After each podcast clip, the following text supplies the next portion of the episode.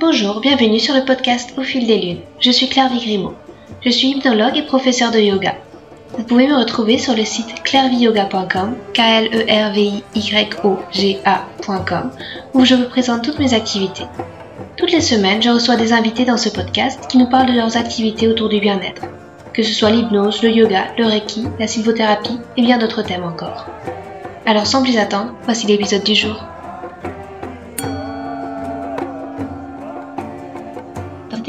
Reçois Claire Josan Mézel. Elle est l'auteur du livre Les sagesses du cercle, la résurgence de la spiritualité féminine. Notre discussion est l'occasion d'aborder le sujet féminin, le rôle des femmes dans les traditions ancestrales et la façon de se réapproprier notre corps. Claire nous livre la définition de la spiritualité, celle d'un chemin d'autoconnaissance la spiritualité féminine suit ce chemin par le corps, qui évolue au cours de la vie d'une femme en suivant les cycles sinueux des quatre rêves. De la ménarche avec la première règle jusqu'à la maturité, en passant par la période de femme cyclique, rythmée par les menstruations, puis la ménopause. Un voyage existentiel, versé par le rythme des cycles et des saisons de la vie d'une femme. Du temps précieux des lunes, où le pouvoir visionnaire des femmes s'amplifie avec une réceptivité active que Claire nous encourage à vivre pleinement, jusqu'aux années de la maturité, dans cette période de sagesse où la femme est apte à enseigner son expérience aux femmes plus jeunes, pour transmettre la sacralité du vivant. Claire nous enseigne aussi que la première sororité est la sororité entre nos femmes intérieures. Car l'empowerment de la femme passe d'abord par la reliance à toutes ces femmes intérieures, pour les unir ensuite par un lien de sororité. Elle nous emporte ainsi avec elle, dans cette merveilleuse ronde, petite fille comme grand-mère, avec cette envie de s'élever en spirale, en vivant en amitié avec les femmes que nous portons en nous, et celles que nous croisons sur notre orbite, circulaire bien sûr. Un épisode à écouter en boucle pour laisser s'infuser profondément en nous cette délicieuse sagesse que Claire nous offre. Bonjour Claire, je suis ravie de te recevoir. Tu es Claire Josan Mézel, tu es l'auteur du livre Les sagesses du cercle, la, résurgence de la spiritualité féminine. Est-ce que tu pourrais euh, te présenter avec tes propres mots? Écoute, euh, voilà, donc euh, j'ai tout juste 60 ans. J'aime bien dire trois fois 20 ans. Et donc, je pense que si tu, m'as proposé cette interview, c'est euh, dans le cadre de l'intérêt que tu portes euh, au féminin. Euh, il se trouve que ça fait plus de 20 ans maintenant, j'ai j'ai démarré en France les cercles de femmes autour du thème de la menstruation. Et je suis très heureuse, voire très fière de constater que de plus en plus de femmes s'intéresse à, ce sujet-là. Euh, avant de m'intéresser euh, au féminin, euh, j'avais aussi voilà, commencé à parcourir un chemin d'auto-connaissance à travers le yoga. et voilà, j'ai démarré le yoga à l'âge de 25 ans, donc tu vois, ça fait déjà 35 ans. Euh, et, voilà, et de fil en aiguille, au cours de rencontres, euh, j'ai, euh, je me suis beaucoup intéressée voilà, au peuple premier, à la spiritualité autochtone amérindienne, que ce soit d'Amérique du Nord que d'Amérique du Sud. Et voilà, et je continue à cheminer. Et je me sens très aidée, surtout par des femmes plus âgées que moi, euh, particulièrement une euh, qui, euh, voilà, qui m'accompagne depuis plus de 25 ans, qui s'appelle Mila Bushman, avec laquelle je travaille, et puis aussi d'autres femmes américaines que j'ai connues plus tardivement, mais voilà, avec qui j'entretiens un véritable lien, je dirais, de, de sororité. Voilà. Merci. Euh, j'avais envie de te poser une question aussi, c'était sur le terme la spiritualité féminine. Euh, est-ce que tu pourrais peut-être nous, définir un petit peu ce qu'il y a derrière ce concept? Qu'est-ce que ça, représente vraiment? Alors, je vais déjà euh, voilà, parler de, pour moi ce qu'est la spiritualité. et pour moi ce qui est le féminin. Hein. Alors je ne devrais même pas dire pour moi par rapport à la spiritualité, parce que euh, j'aime bien ce que dit euh, Deepak Chopra en fait. La spiritualité, finalement, c'est un chemin d'autoconnaissance. C'est vrai qu'on a d'ailleurs euh, cette phrase Connais-toi toi-même, tu connaîtras l'univers. Donc, dans la spiritualité, il y a ce chemin d'autoconnaissance. Et je dirais, dans la spiritualité féminine, il y a ce chemin d'autoconnaissance par le corps. Comme disait une de mes enseignantes, dans le corps, par le corps, à travers le corps. Hein. Et dans le féminin, justement, il y a ce que euh, les féministes et peut-être plus encore les écoféministes euh, parlent, ce dont elles, parlent, c'est le reclaim, c'est-à-dire la réappropriation hein, de son corps de femme, de ce qui se passe vraiment à l'intérieur de nous en tant que femme, que l'on soit mère ou pas. Hein. Parce que c'est vrai que euh, dans le féminin, ou plutôt dans la féminité, il y a beaucoup la maternité. Hein. Euh, Daniel Flommenbaum dit toujours que elle a été étonnée que dans la gynécologie, notamment, ça c'est une femme aussi qui inspire beaucoup. Dans la gynécologie, c'était plutôt relié au maternel. Alors que justement, elle, elle est allée dans une gynécologie plus reliée à ce qu'est une femme, vraiment, hein, à ce qui caractérise une femme. Donc la spiritualité féminine, c'est comment au cours de notre vie, on va se réapproprier euh, voilà, ce qu'une euh, femme euh, néo-zélandaise appelle la menstrualité, c'est-à-dire les quatre M les ménarches, hein, vraiment nos premières règles, comment on va aider nos jeunes filles, euh, nos filles, les jeunes filles de notre entourage, à vivre ce moment euh, très important. Les premières règles, parce que là, on va dire à la jeune fille, maintenant, tu es porteuse de vie. Et dans ces sociétés traditionnelles, justement, la femme était à la fois magique et sacrée parce qu'elle portait la vie. Donc voilà, cette réappropriation de ça. Après tout, je continue dans ce qui est la menstrualité, euh, les cycles menstruels, notre côté cyclique, cette sagesse cyclique, cette sagesse menstruelle que nous, que nous portons en nous, parce qu'on est à la fois relié à la lune, du fait de ces quatre phases du cycle menstruel que nous traversons tous les mois, mais aussi reliés à la Terre. Hein? nous sommes euh, cette femme changeante, changing woman. Et cette femme changeante, c'est la déesse mère. Nous portons tous les mois en nous les cycles de Dame Nature, c'est pas rien. Avec en plus ce cycle de vie, mort, vie que nous portons. Donc c'est vraiment, euh, c'est à la fois sacré et complexe d'être une femme. Hein. Donc c'est cette réappropriation de ça avec le, comme troisième M dans la menstrualité, le passage de la ménopause, comment on va juste les, années de maturité de la femme. Donc, je dirais que c'est ça, la, euh, pardon, la spiritualité euh, féminine. C'est cette évolution, c'est contre la fois nos, nos états d'être, nos états émotionnels au rythme de nos cycles et aussi au rythme des saisons de la vie d'une femme. Voilà. Donc, euh, c'est tout un cheminement. et euh, voilà, et je suis vraiment très heureuse que les femmes euh, commencent à se réapproprier cela. Moi, quand j'ai commencé ça, bah, ça fait une trentaine d'années, oui, un petit peu moins.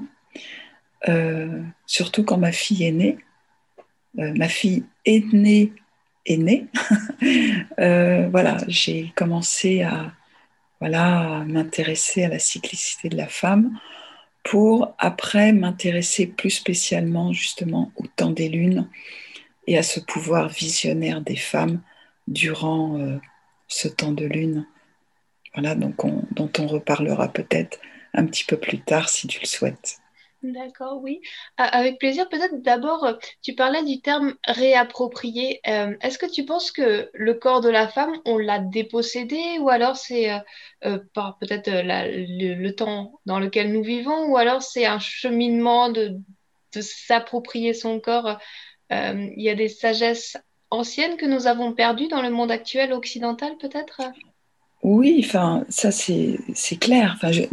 Déjà, euh, cette espèce d'injonction euh, qu'avait la femme de devenir mère, hein, souvent. Donc, ça ne veut pas dire qu'on oublie le corps, mais ça veut dire que déjà, on réduit sa place à ça. OK?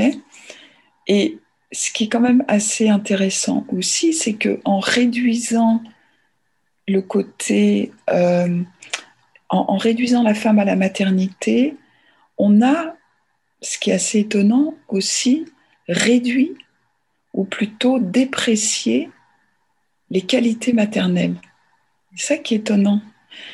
Et euh, pourquoi Je ne sais pas. Parce que euh, justement, dans cette spiritualité féminine, la réappropriation de notre corps, ça passe aussi par la, réappropriation de valeurs féminines et de valeurs de qualités maternelles, c'est-à-dire euh, prendre soin de soi. Hein? C'est-à-dire que finalement, la mère, elle doit prendre soin de ses enfants, mais elle a oublié aussi de prendre soin d'elle. Le fait de s'écouter, le fait de prendre du temps pour soi, le fait aussi euh, de, de, ce côté intuitif euh, euh, qu'on va justement développer lorsque l'on, lorsque est une mère, d'être l'observation aussi de ce que peut ressentir un enfant, parce qu'un enfant ne peut pas vous parler. Donc c'est toutes ces qualités-là que finalement on a peut-être euh, projetées sur quelqu'un d'autre, Hein, sur, sur l'enfant, sur, euh, sur sa famille, alors que déjà, on doit euh, être à l'écoute de ce qui se passe profondément en soi. Hein. Donc c'est la réappropriation de l'entièreté de ce qu'est une femme, avec aussi euh, une revalorisation des valeurs féminines et des valeurs et des qualités maternelles. Voilà.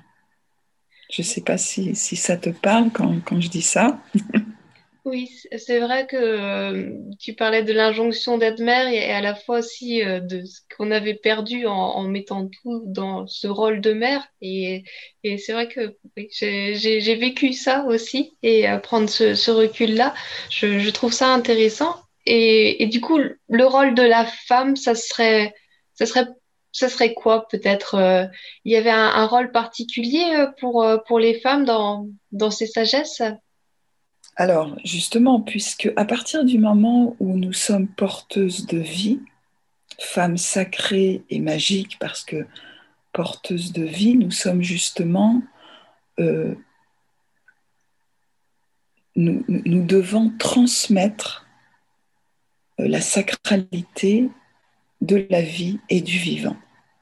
Hein, et c'est pour ça que finalement, cette réappropriation du corps de la femme nous amène aussi au respect de la terre. C'est voilà, c'est euh, et donc euh, quand je parlais tout à l'heure de ces différentes phases, de la jeune fille à la femme voilà, la femme cyclique en passant par la ménopause, puis par la femme, euh, on va dire la femme euh, mûre, justement, à partir du moment où on a euh, vécu toutes ces phases de femme et qu'on arrive à la sagesse de la femme mûr, on est apte à, enseigner les lois de la vie. Et c'est ça le rôle de la femme mûre dans les sociétés traditionnelles. Et pour justement faire respecter les lois de la vie, ces femmes-là choisissaient les, chefs. Hein?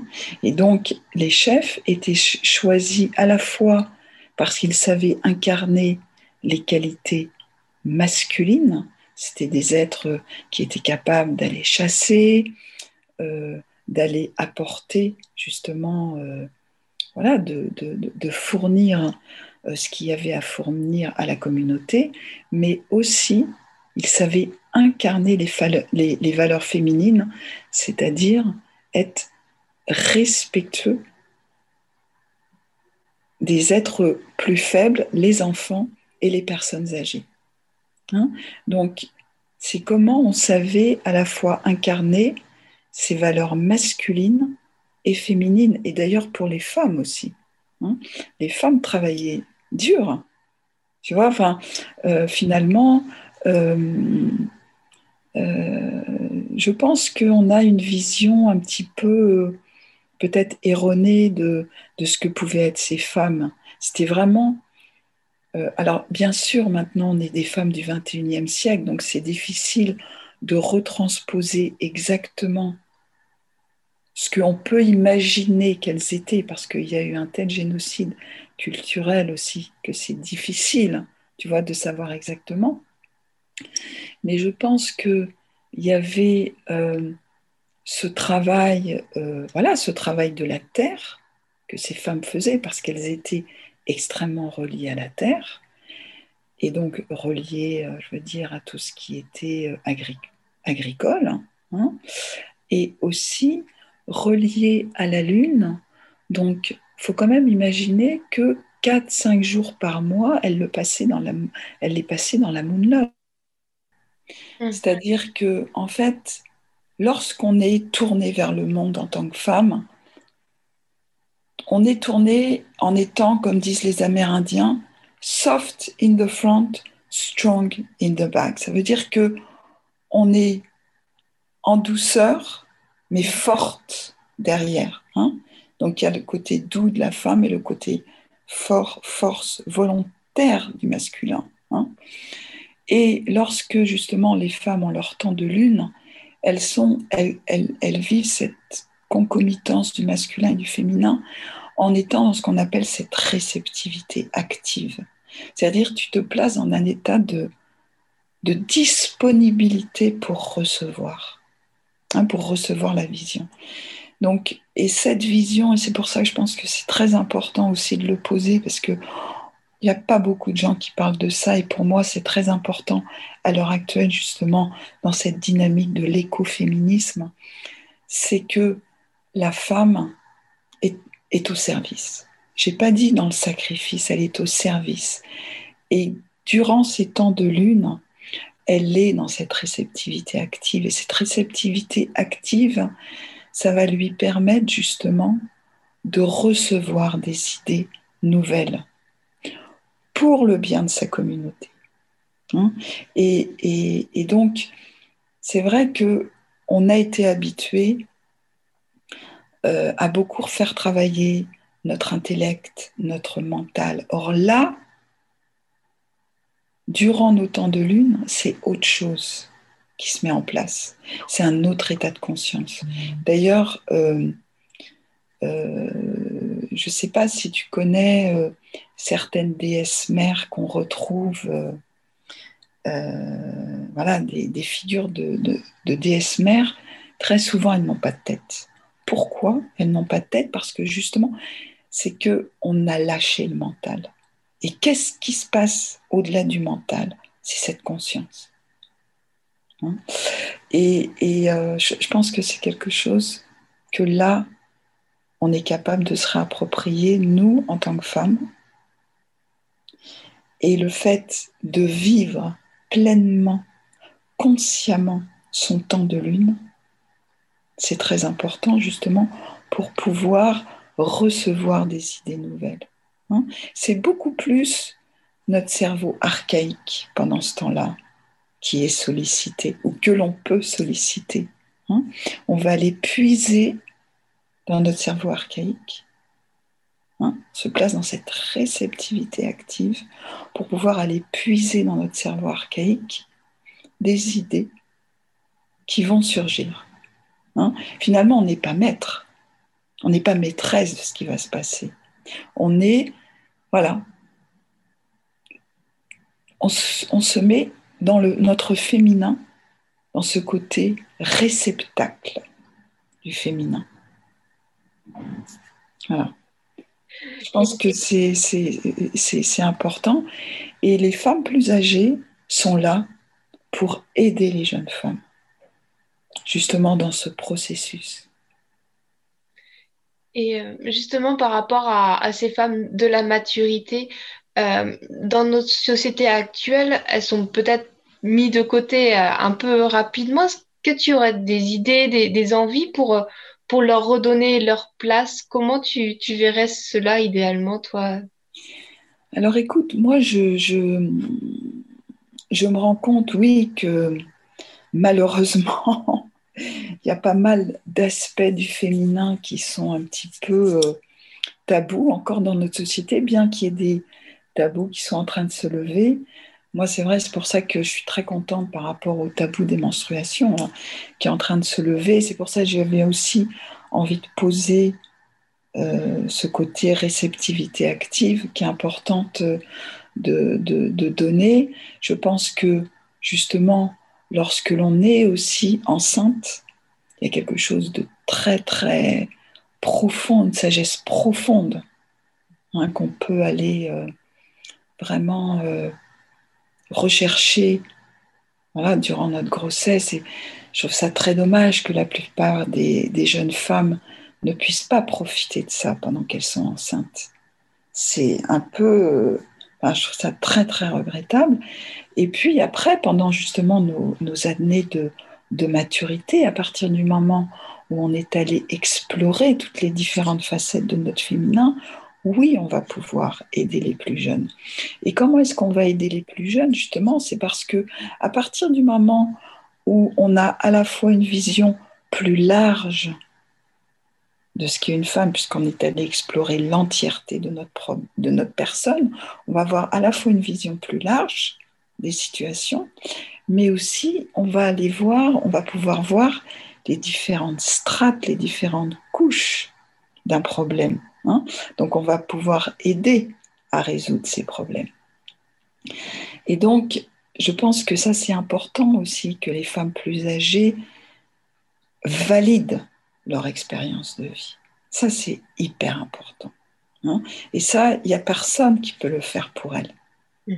C'est quelque chose que, voilà, moi je me souviens, vers 50 ans, euh, je me suis dit, bon, je me suis assise et je me suis dit, ça a été quoi ta vie? Qu'est-ce que tu as appris? Qu'est-ce que tu peux maintenant transmettre? Voilà. Et c'est vrai qu'il y a tout le chamboulement de la ménopause qui arrive. Et euh, oui, mais en même temps, c'est notre âme qui vient nous donner un petit coup dans le derrière pour nous dire, bon alors maintenant, tu vas. Tu vas vers ta vraie mission de vie et tu as quelque chose à apporter aux autres. Et c'est une réalité. Et je pense que aussi, justement, toutes ces petites choses qu'on a faites dans notre vie qui peuvent paraître peut-être trivial pour certaines personnes. C'est toutes ces petites choses, justement mises bout à bout, qui viennent nous rendre des femmes fortes et aussi douces. Tu vois? Parce que c'est ça, en fait, euh, le pouvoir au féminin. C'est cette force et cette douceur qu'on va pouvoir incarner. Et euh, je pense que vraiment, moi, je vois beaucoup de, de jeunes femmes et je sens celles qui sont guidées par des femmes plus, plus âgées, je les sens, je les vois, je les observe. Et, euh, et ça serait ça aussi le, le Women's Empowerment, ça serait euh, embrasser toutes les phases de sa vie de femme pour les... Totalement, totalement. Pour moi, c'est ça. Et, j'aime beaucoup ce que dit euh, Mila Bushman, justement, je l'ai citée au tout début, elle dit la puissance de la femme, c'est le fait qu'elle soit reliée à toutes ces femmes intérieures, à l'entièreté de son être. Et finalement, c'est la vie qui va nous aider à les rencontrer. Tu vois? Parce que, voilà, parce que euh, on va avoir des épreuves de vie, on va traverser euh, différentes, on va avoir différents défis à relever, et toutes ces femmes qui émergent, c'est comment on va rentrer en amitié avec elles, comment elles vont être reliées aussi, comment nous on va se relier à elles, et comment aussi elles vont se relier les unes les autres. Finalement, je dirais que la première sororité, c'est la sororité avec nos femmes intérieures. Et après, cette sororité, elle va se, se jouer avec les autres femmes et comment on va, finalement, moi je pense que la sororité, d'abord, on va pouvoir l'incarner en se reconnaissant nous-mêmes, en reconnaissant notre propre valeur. Et à partir du moment où on reconnaît notre propre valeur,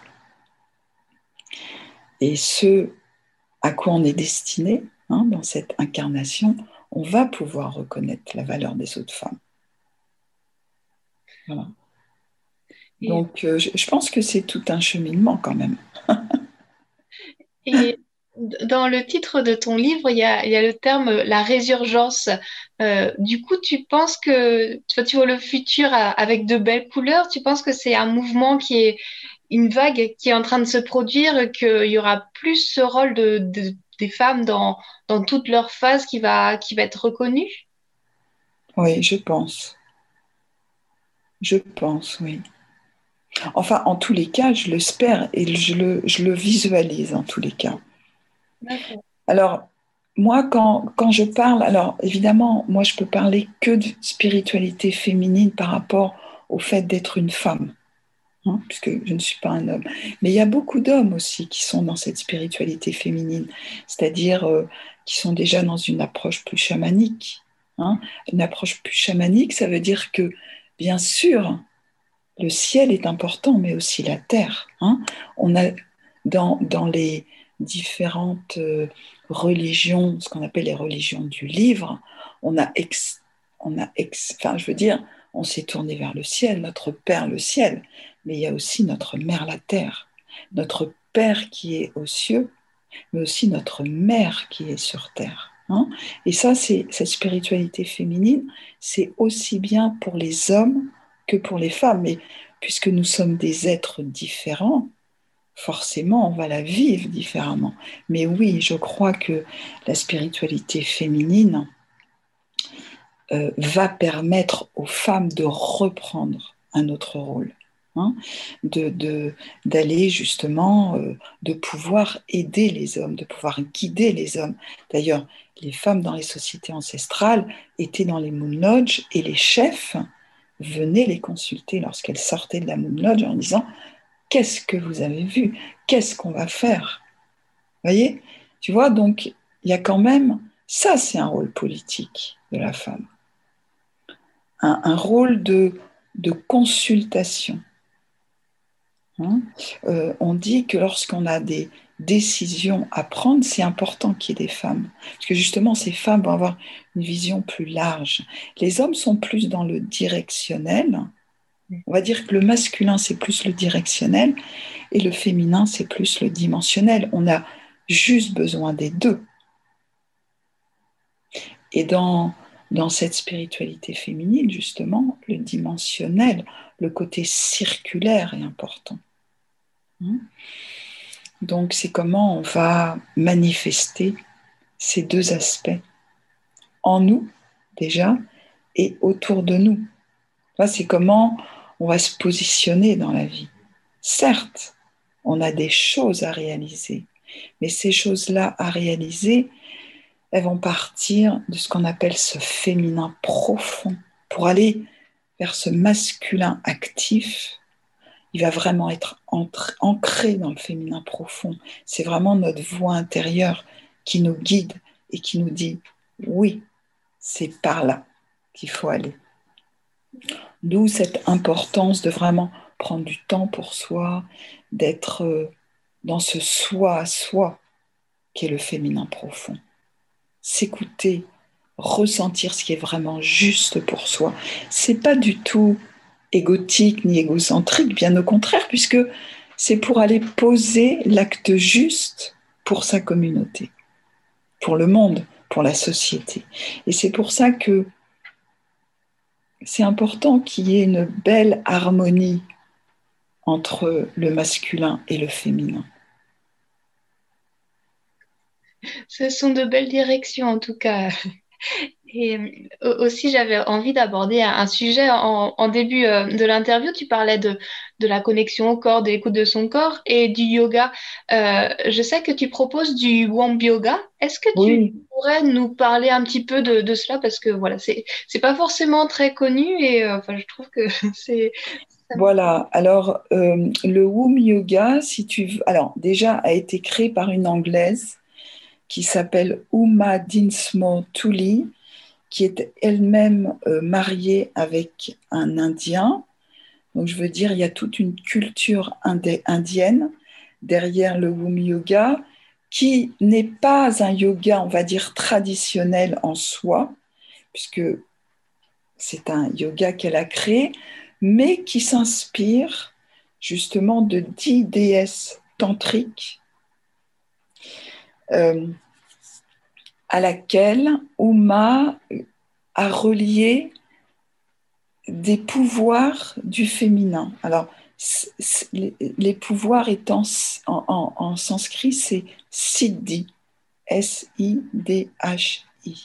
Donc, il y a dix pouvoirs du féminin. Alors, il y a justement, il y a les ménages, il y a la, euh, il y a la sagesse menstruelle, il y a le fait de se relier justement à, ce, cet utérus cosmique, euh, il y a euh, la maternité, il y a le postnatal, euh, voilà, je pourrais plus te, citer exactement les dix pouvoirs au féminin, et comment nous, à travers justement des mouvements très fluides, euh, qui vont beaucoup euh, travailler euh, l'articulation sacro-iliaque. Hein. Dans le Wum Yoga, on fait beaucoup travailler la, voilà, cette partie de notre corps. C'est comment on va ramener l'énergie de la, de la Shakti là où elle aime le plus résider dans notre utérus. Uma dit que nous, les femmes modernes, on est euh, des, des, sauts percés, hein, des leaky buckets, tout le temps en train d'aller à droite, à gauche, etc. Alors que ce qui est important, justement, c'est ramener, de ramener l'énergie de la Shakti dans l'utérus. Et, euh, je pense que ça, c'est très important. Hein. Et euh, voilà, moi, c'est ce que je tente euh, de faire justement pendant ces cercles de Wum Yoga, parce que le Wum Yoga, c'est vraiment un, yoga qui est fait pour les cercles de femmes. Hein? Donc, euh, moi, je ne donne pas des cours de Wum Yoga. C'est à l'intérieur d'un cercle de femmes un cercle de Wum Yoga dans lequel je donne des enseignements justement sur ces différentes déesses, sur, euh, voilà, sur comment on va pouvoir s'inspirer d'elles pour incarner des aspects de notre féminin, comment on va pouvoir justement avoir des pratiques de Wum Yoga. D'accord. Merci. Et euh, tu aurais peut-être euh, un conseil à donner à une, auditrice qui, euh, qui écouterait cette interview et qui aurait envie d'avancer un petit peu pour, pour reconnaître toute la sagesse de son féminin? Est-ce qu'il y aurait peut-être un premier pas à faire Écoute, moi, je, je, je, pense que le ou les premiers pas, c'est de vivre ces lunes consciemment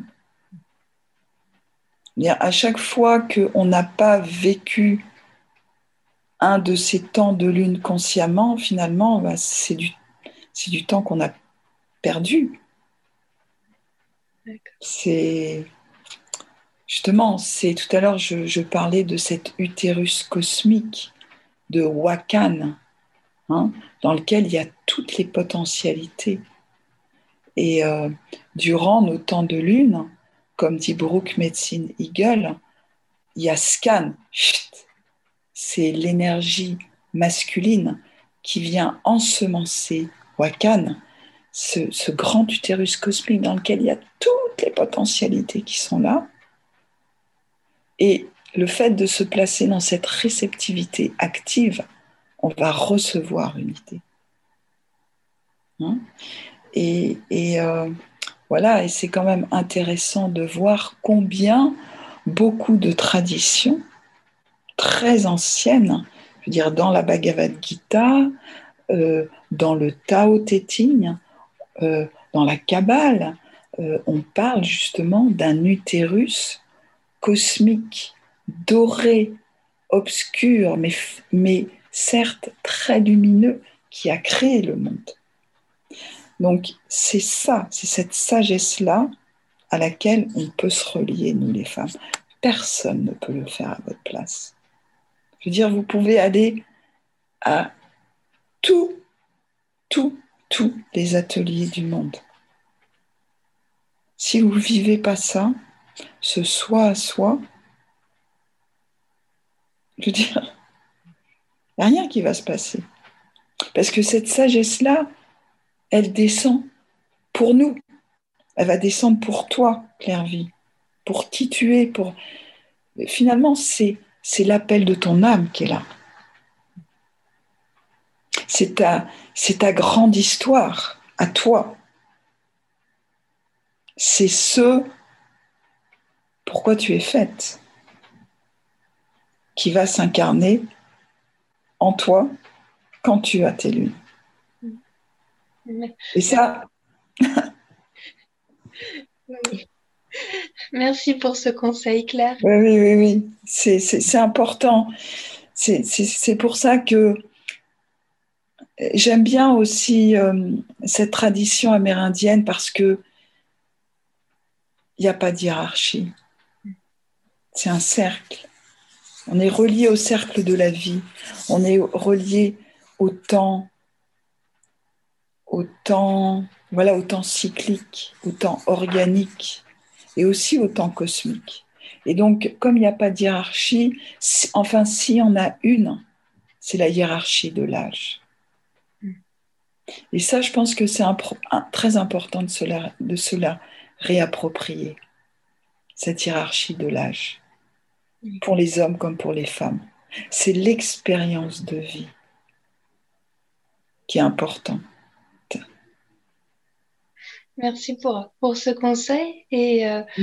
j'avais envie de te poser peut-être une question euh, plus personnelle. Vers, quoi se porte ta curiosité en ce moment? Est-ce que tu as des projets particuliers que, que tu as envie de, de réaliser à, à, terme Alors, euh, il se trouve que, bon, moi, j'ai pas mal bougé dans ma vie. voilà. J'ai eu la chance d'habiter l'étranger, l'Angleterre, l'Espagne aussi. Euh, et euh, j'ai souvent fait des allers-retours entre le nord et le sud. Et là, je me retourne, je, retourne euh, vers mes racines familiales parce que je retourne vivre en Loire-Atlantique, dans la presqu'île guérandaise. je suis arrivée à l'âge de 18 ans à Paris. Et là, à l'âge de 60 ans, je retourne vivre en Loire-Atlantique pour me tourner vers ma mère, qui a 94 ans. Et c'est important pour moi justement d'aller accompagner euh, cette fin de vie de ma mère. Donc euh, voilà. Et en même temps, je suis en train de suivre euh, une formation pour devenir doula. Et je la suis avec une femme qui s'appelle Susanna Olaya, qui a plus de 75 ans. C'est une Argentine. Mon arrière-grand-mère était argentine. Et donc, je suis en train de faire justement un peu ce, grand écart qu'est la vie, d'aller accompagner ma mère vers ce passage de la mort et aussi voilà, de, de revivre consciemment ce, ce qu'ont été mes maternités pour pouvoir justement aider les femmes plus jeunes aussi dans ce passage de ce qu'est devenir mère. Donc, euh, ce sont mes projets de vie, justement, actuels de, voilà, de ce qu'est euh, la vie d'une femme. Je me souviens quand euh, je devais avoir une vingtaine d'années, on avait fêté les 90 ans de, de ma grand-mère et un de ses petits-enfants lui avait dit, c'est ça le, rôle des femmes, c'est euh, les passages, justement, il parlait de sa grand-mère en disant euh, qu'elle avait euh, aidé à vivre, justement, à donner la vie et aussi à aider à mourir. Et je pense que ça aussi, ça fait partie justement du rôle des femmes et, du rôle... voilà, et c'est quelque chose aussi que Mila Buchmann et moi, on a envie maintenant de, faire ensemble. Euh, je pense que le Covid a montré ça, euh, peut-être cette peur de la mort et comment euh, on peut aller dans, on peut aider les femmes à aller dans cette reconnexion spirituelle dans des années de vieillesse où peut-être certaines femmes sont confrontées à la mort.